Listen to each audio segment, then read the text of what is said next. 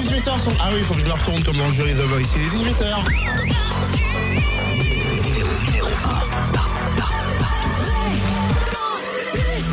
Salut, c'est Gabon. Salut, c'est Jennifer. Salut, c'est Mika. Fréquence Plus. Salut, c'est Florent Pagny. Salut, c'est Nico Saliagas. Fréquence Plus, partenaire de The Voice, saison 3. Des exclus, des interviews, des anecdotes. Eh ben ça y est, c'est parti hein, pour la nouvelle saison de The Voice qui a démarré samedi soir, qui retourne juste énorme au niveau des audiences télé. 9,8 millions de téléspectateurs qui étaient présents. Truc de fou. Donc forcément, c'est le retour également des chroniques The Voice dans Génération 8. Et à ce propos d'ailleurs, il y a Mickey, c'est ça, ouais, Mickey de Champagnol qui voulait réagir par rapport à l'émission de samedi. Salut Mickey Salut Totem, salut Fréquence Plus. Bon, pour toi, c'est quoi euh, l'énorme truc qui s'est passé samedi soir pour euh, cette nouvelle saison de The Voice? Ah bah moi c'est euh, le nez creux que TF1 a eu avec le renfort de poids d'un certain Mika qui nous a absolument pas déçus. C'est un showman et il a vraiment fait le show euh, dès samedi quoi. Et Nico, tu l'as trouvé comment? Nico, c'est gars à lui-même, toujours bien, euh, la classe, euh, impeccable, euh, voilà, très bien. J'ai eu peur qu'ils disent du mal de Nikos. Parce qu'on l'a rencontré ce week-end histoire de faire un petit point sur The Voice, sur le lancement de cette émission. Et on lui a demandé à Nikos d'ailleurs si cette saison 3 allait être intense.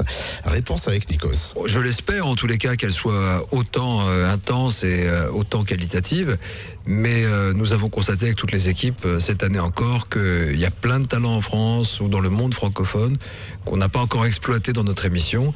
Et c'est super grisant et intéressant de leur donner cette vitrine, cette fenêtre dans- à travers laquelle ils puissent euh, s'exprimer artistiquement et nous faire voyager. Il y a une ou deux nouveautés pour cette nouvelle saison, non? Les nouveautés, euh, déjà sur le casting, on est allé euh, dans le sens, euh, on va dire, euh, des pépites rares qui peuvent s'exprimer à la télévision euh, sur un programme populaire alors qu'ils ne sont pas formatés, comme on avait eu Luc Arbogast.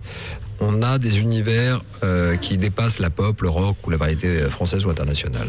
Et puis ensuite, nous avons l'ultime épreuve qui est une autre euh, un autre moment fort euh, entre les battles où l'année dernière nous avions également ajouté des éléments nouveaux avec la possibilité pour chaque coach de voler le talent qui avait été éliminé et le garder dans son équipe. L'ultime épreuve est une sorte de, allez, de mise au point finale où on gardera que les meilleurs pour les lives. Voilà, donc c'est c'est- c'est un jeu, c'est une épreuve et à la fin il n'en restera qu'un. Et l'autre euh, nouveauté énorme, c'est euh, l'arrivée de Mika dans le jury, Nikos. Mika, c'est un, c'est un personnage, un artiste, un mélodiste et surtout un grand professionnel, c'est un producteur aussi. Il sait de quoi il parle, Mika. Il n'arrive pas en, vedette américaine, si je puis me permettre.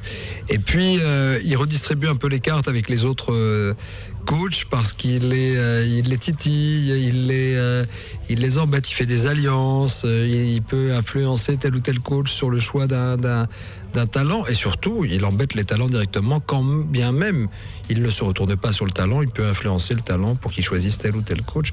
Donc, allez, c'est le petit nouveau. Ils lui ont laissé un peu de mou et un peu de marge, mais ils vont bien s'attraper les autres. Merci, Nikos.